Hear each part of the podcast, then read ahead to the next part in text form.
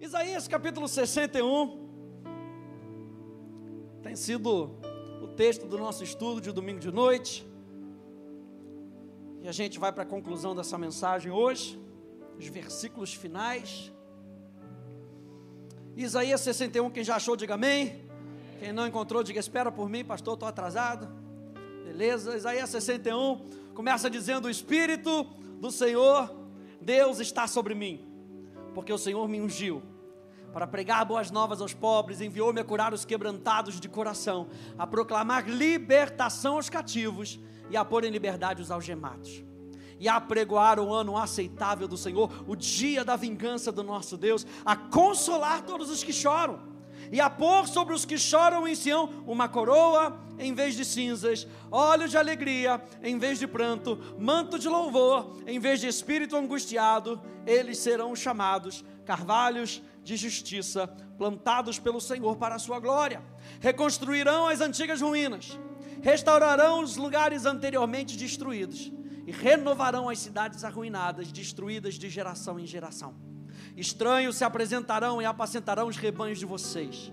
Estrangeiros serão seus lavradores e vinhateiros, mas vocês serão chamados sacerdotes do Senhor e serão conhecidos como ministros do nosso Deus. Comerão as riquezas das nações e se orgulharão do que era a glória deles. Em lugar da vergonha, vocês terão dupla honra.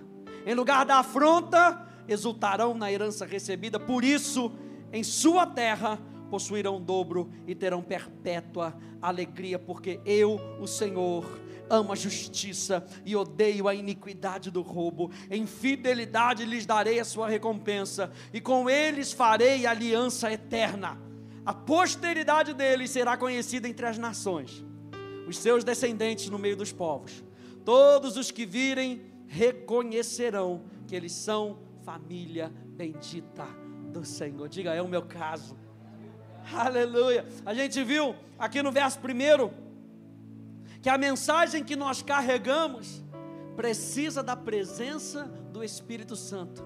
E a gente viu que o próprio Jesus, em Lucas capítulo 4, ao pegar aquele rolo foi dado para ele, ele abre não de maneira aleatória, mas ele abre no livro do profeta Isaías, no capítulo 61, e diz: O Espírito do Senhor está sobre mim, ele me ungiu. Se eu e você temos uma mensagem, se eu e você temos uma vida com Deus, nós precisamos da presença do Espírito Santo.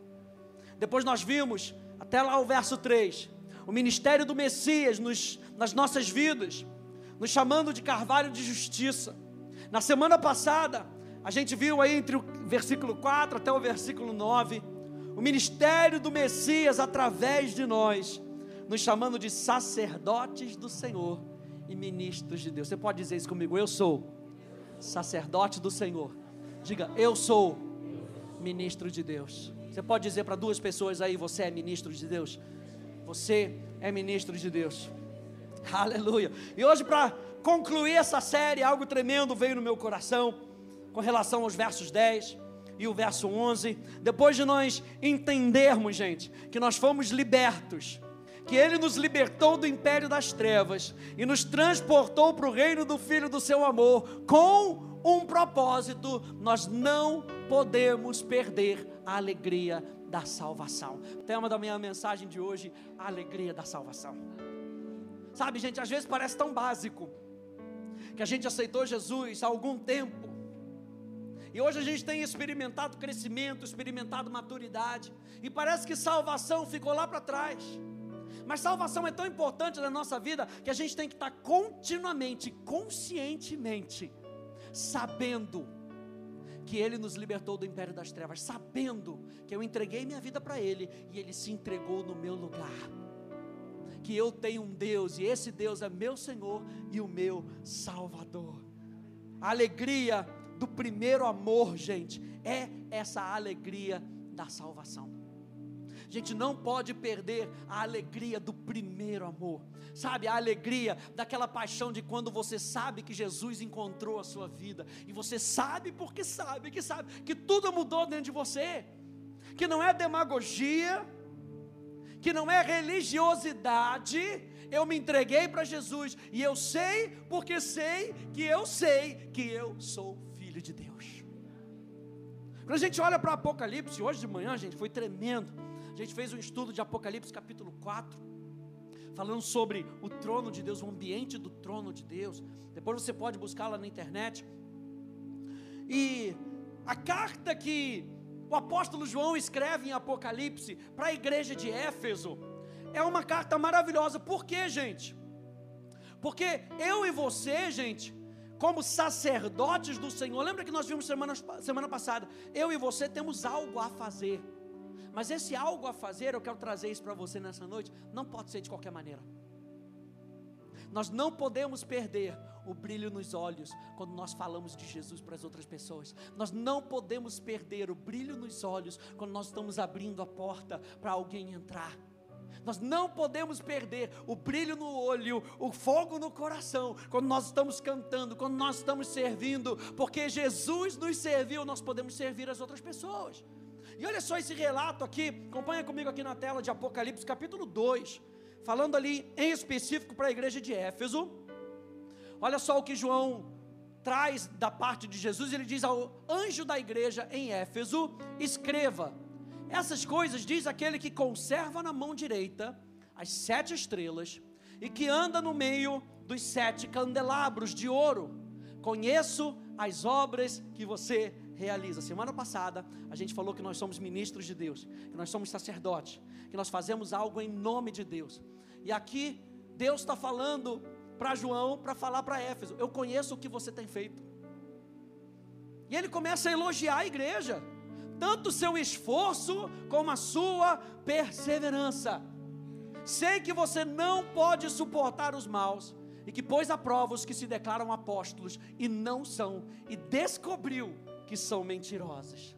Você tem perseverança e suportou provas por causa do meu nome, sem esmorecer. Está vendo o nível de compromisso que a igreja de Éfeso tinha em fazer, em se reunir, em abraçar a palavra? Tenho, porém, contra você o seguinte: você abandonou o seu primeiro amor.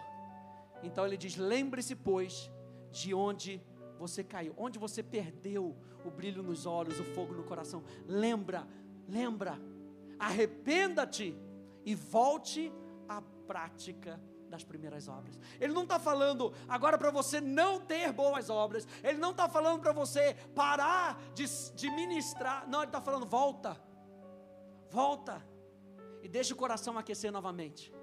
E com o coração aquecido, continua a fazer o que você já estava fazendo.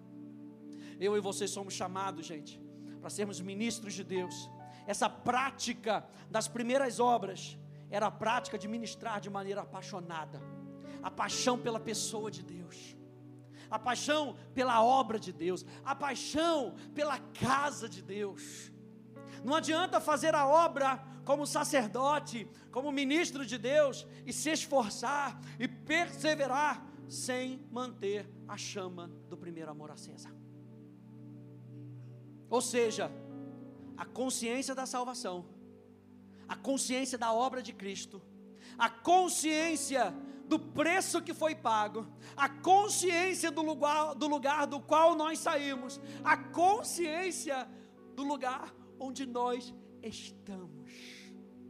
Olha só o que diz o apóstolo Paulo em 1 Coríntios capítulo 13, verso 3, na Bíblia, a mensagem diz assim: Se eu der tudo o que tenho aos pobres, e ainda for para a fogueira como mártir, mas não tiver amor, não cheguei a lugar algum. Assim, não importa o que eu diga, no que eu creia ou no que eu faça, sem amor, eu estou falido. Não adianta se a gente perseverar, se a gente orar, se a gente ler a Bíblia todo dia e der comida aos pobres. Não adianta se a gente não fizer isso com o coração aquecido, com o motivo correto. E o motivo correto, o primeiro motivo, é nós apresentarmos Jesus para as pessoas. O amor que nos conquistou precisa conquistar a vida das outras pessoas. E eu e você podemos fazer isso com essa alegria no nosso coração. Aí no verso 10, em Isaías capítulo 61, acompanhe comigo. Olha só como é que ele termina esse capítulo.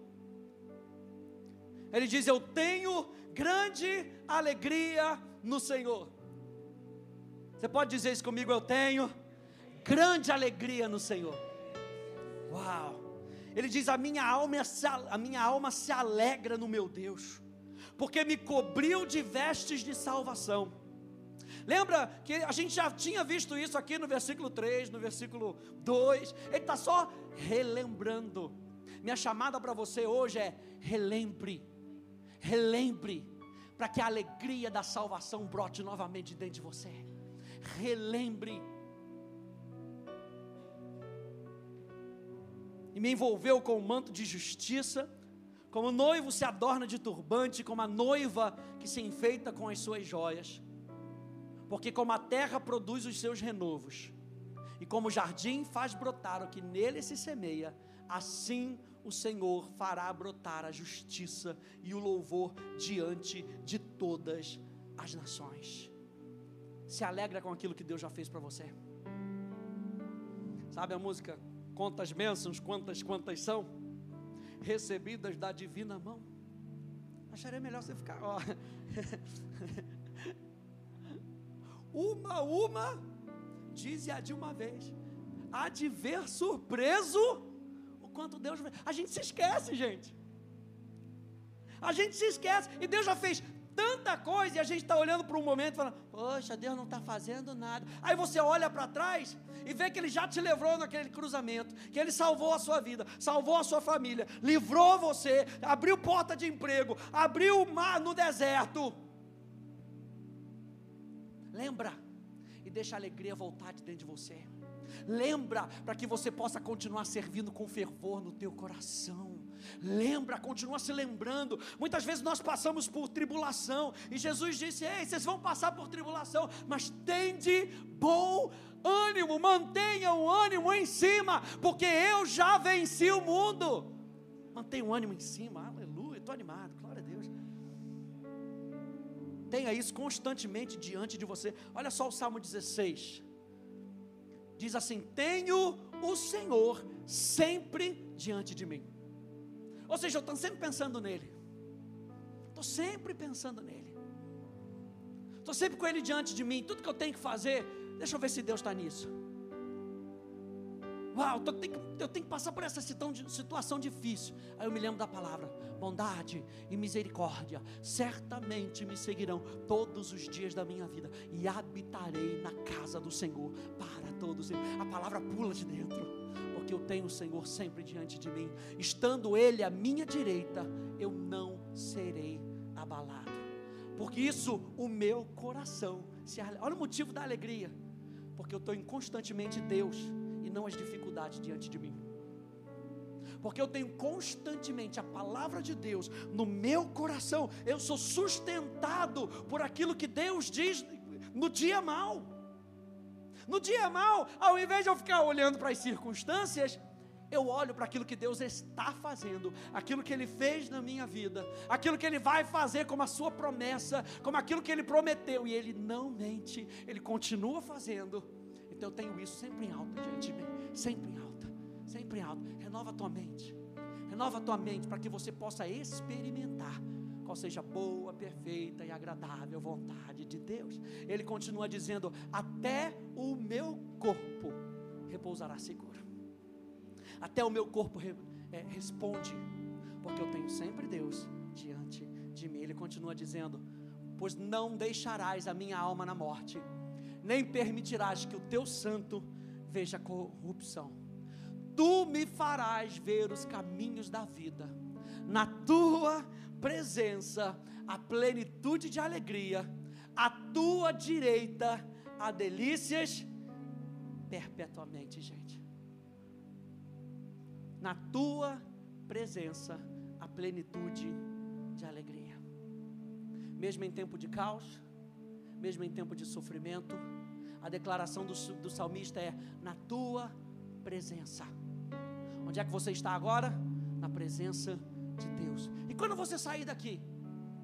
Na presença de Deus, porque Ele habita dentro de você.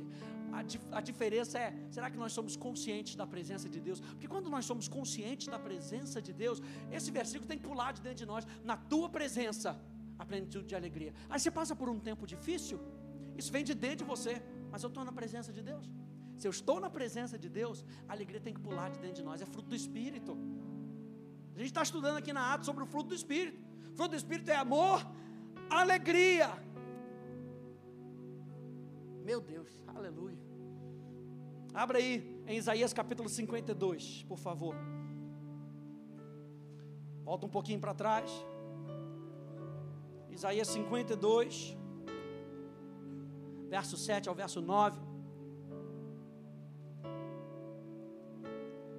A gente já leu esse texto, eu quero ler a continuação dele.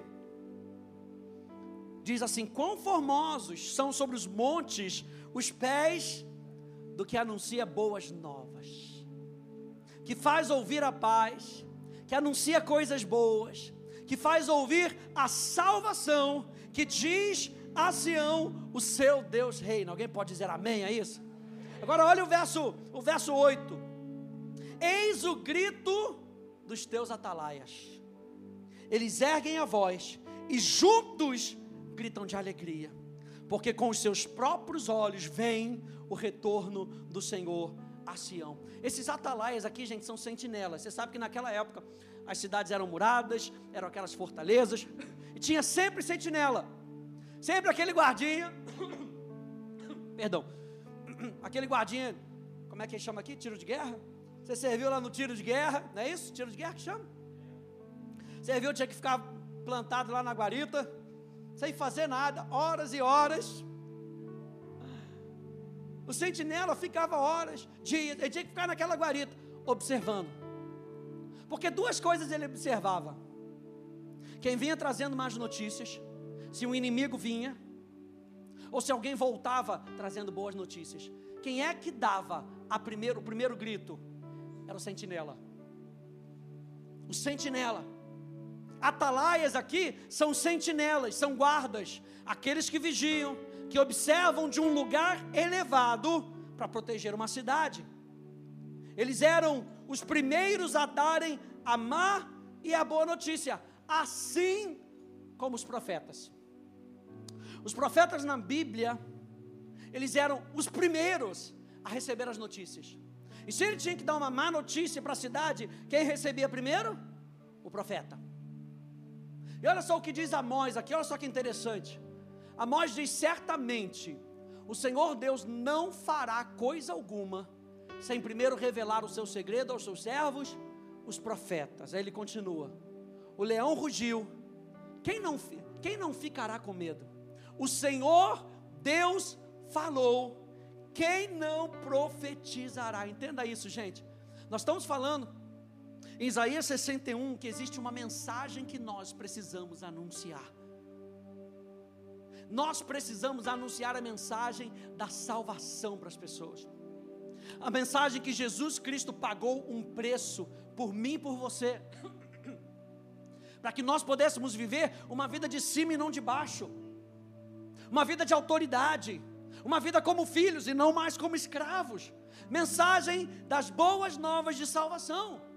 E Ele vai entregar isso para mim e para você, como sacerdote, como ministros. E nesse momento, nós assumimos uma posição de profeta. Nesse momento, nós assumimos uma posição profética para declarar aquilo que o céu está declarando sobre a vida das pessoas. Olha só, essa definição aqui de profecia, para que você entenda melhor. A profecia, em termos gerais, é falar algo da parte de Deus que edifica, ou seja, dá uma carga espiritual, que exorta, que chama para perto, que alerta e que consola. E o apóstolo Paulo diz: Eu quero que todo mundo profetize.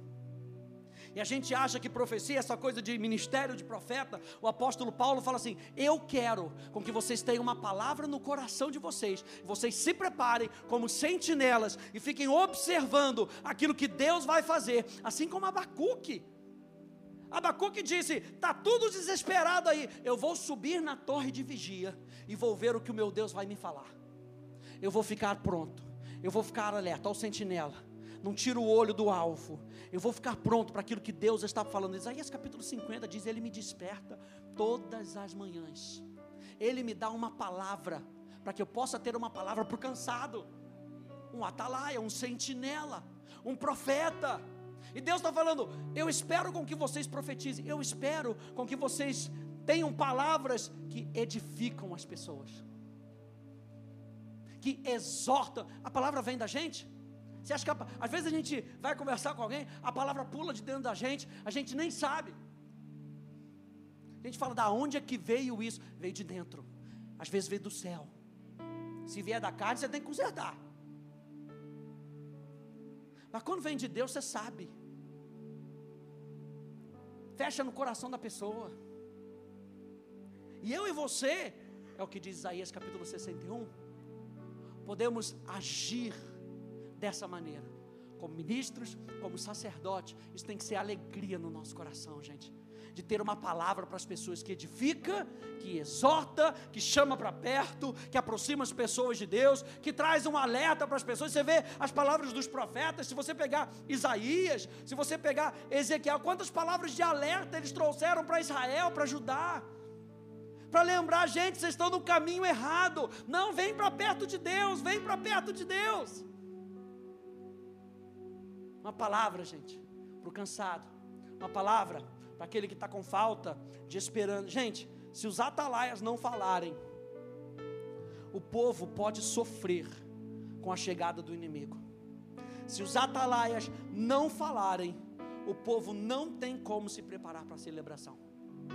Se o sentinela não alertar e o inimigo vier, é culpa do sentinela. Agora está vindo boas notícias, nós também temos a responsabilidade de deixar as pessoas saberem que existe um tempo de festa, que existe um tempo de jubileu, nós já lemos isso, um tempo de libertação, que pode alcançar a vida das pessoas, que pode mudar o destino das pessoas. Meu Deus, eu e você precisamos falar, e não somente falar, eu e você precisamos gritar de alegria, tem que ser uma empolgação tão cheia no nosso coração que o pessoal chama a gente de fanático. Deixa chamar de fanático. Eu chamo de alegria, eu chamo de convicção, eu chamo de certeza. Eu sei o que eu quero, eu sei o que, que Ele quer de mim, eu sei o porquê Ele me chamou, Tauan.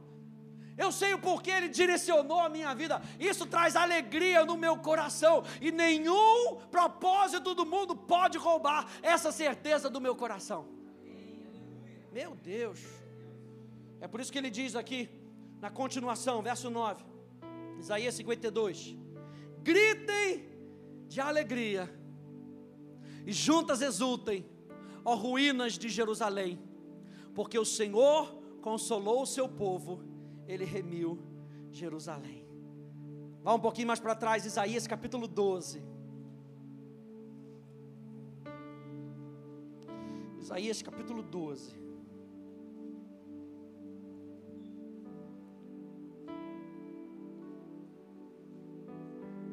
Seja um profeta dentro da sua casa. Seja um profeta no teu trabalho. Fale por inspiração divina. Fale algo da parte de Deus para as pessoas. Isaías capítulo 12, verso 1 diz: Naquele dia você dirá: Graças te dou, ó Senhor, porque ainda que tiraste contra mim, a tua ira se retirou e tu me consolas. Eis que Deus é a minha salvação, confiarei e não temerei, porque o Senhor Deus é a minha força e o meu cântico, Ele se tornou a minha salvação. Com alegria vocês tirarão água das fontes da salvação. Naquele dia vocês dirão: deem graças ao Senhor, invoquem o seu nome, tornem conhecidos entre os povos os seus feitos, anunciem que é excelso o seu nome. Verso 5: cantem louvores ao Senhor, porque Ele fez coisas grandiosas saiba-se isso em toda a terra. Verso 6: Exultem e gritem de alegria, ó moradores de Sião, porque grande é o Santo de Israel no meio de vocês. Isaías 51, verso 3, olha só o que, que diz: Porque o Senhor terá piedade de Sião, terá piedade de todos os seus lugares desolados, fará o seu deserto como é, meu Deus Sabe o que era o Éden? Era o lugar perfeito do relacionamento com Deus. A palavra Éden, no hebraico, Aiden, significa descanso, deleite, deleite suave e contínuo. É o que Éden significa. Deus colocou, quando Deus criou o homem, ele preparou um jardim no Éden. Ele prepara um lugar para mim e para você, num lugar de deleite, num lugar de prazer, onde o seu relacionamento com Deus é um lugar de prazer, suave e contínuo. Sabe aquele chandelle que você, você comprava, aleluia? E na hora de comer era só uma bicadinha, só devagarzinho, né? Para não acabar, porque era algo prazer delicioso. Hã? É assim a presença de Deus, gente.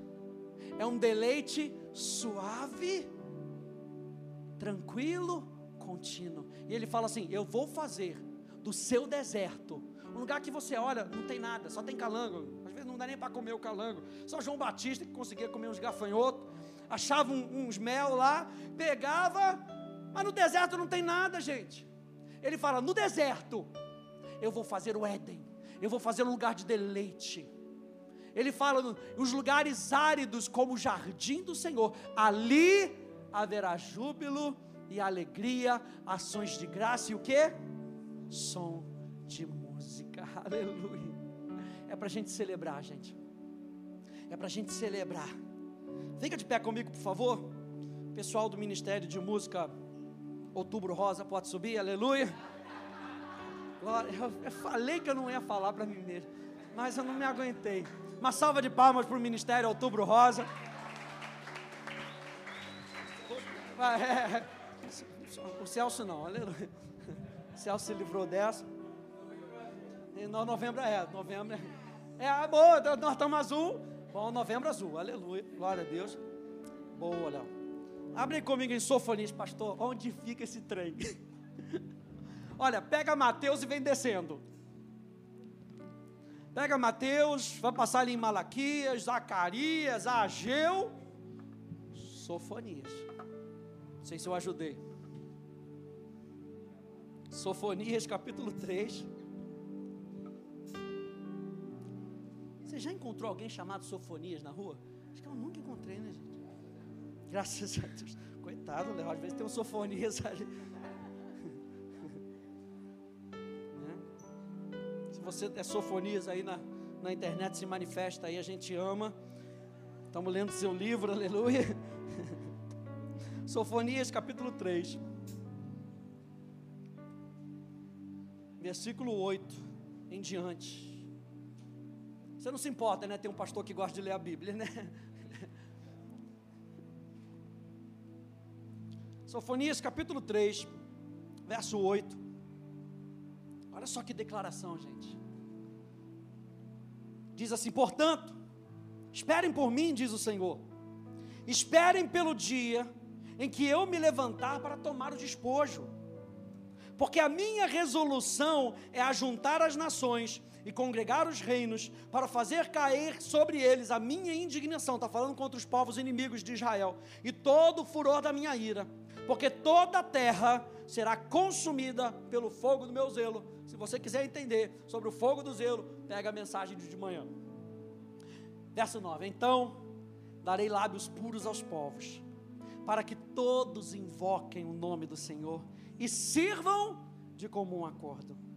Da além dos rios da Etiópia, os meus adoradores que constituem a filha da minha dispersão me trarão sacrifícios. Naquele dia você não terá de se envergonhar de nenhuma das suas rebeliões contra mim, porque tirarei do meio de você, Jerusalém, os que exultam no seu orgulho, e você nunca mais se orgulhará no meu santo monte, mas deixarei no meio de você um povo modesto e humilde que confia no nome do Senhor. Ó remanescente de Israel, que não cometerá injustiça, eles não proferirão mentira e da sua boca não sairão palavras enganosas, porque serão apacentadas, se deleitarão, e não haverá quem os atemorize. Cante, ó filha de Sião, grite de alegria, alegria, ó Israel, alegre-se e exulte de todo o seu coração, ó filha de Jerusalém. O Senhor retirou as sentenças que eram contra você e afastou os seus inimigos o Rei de Israel, o Senhor, está no meio de você.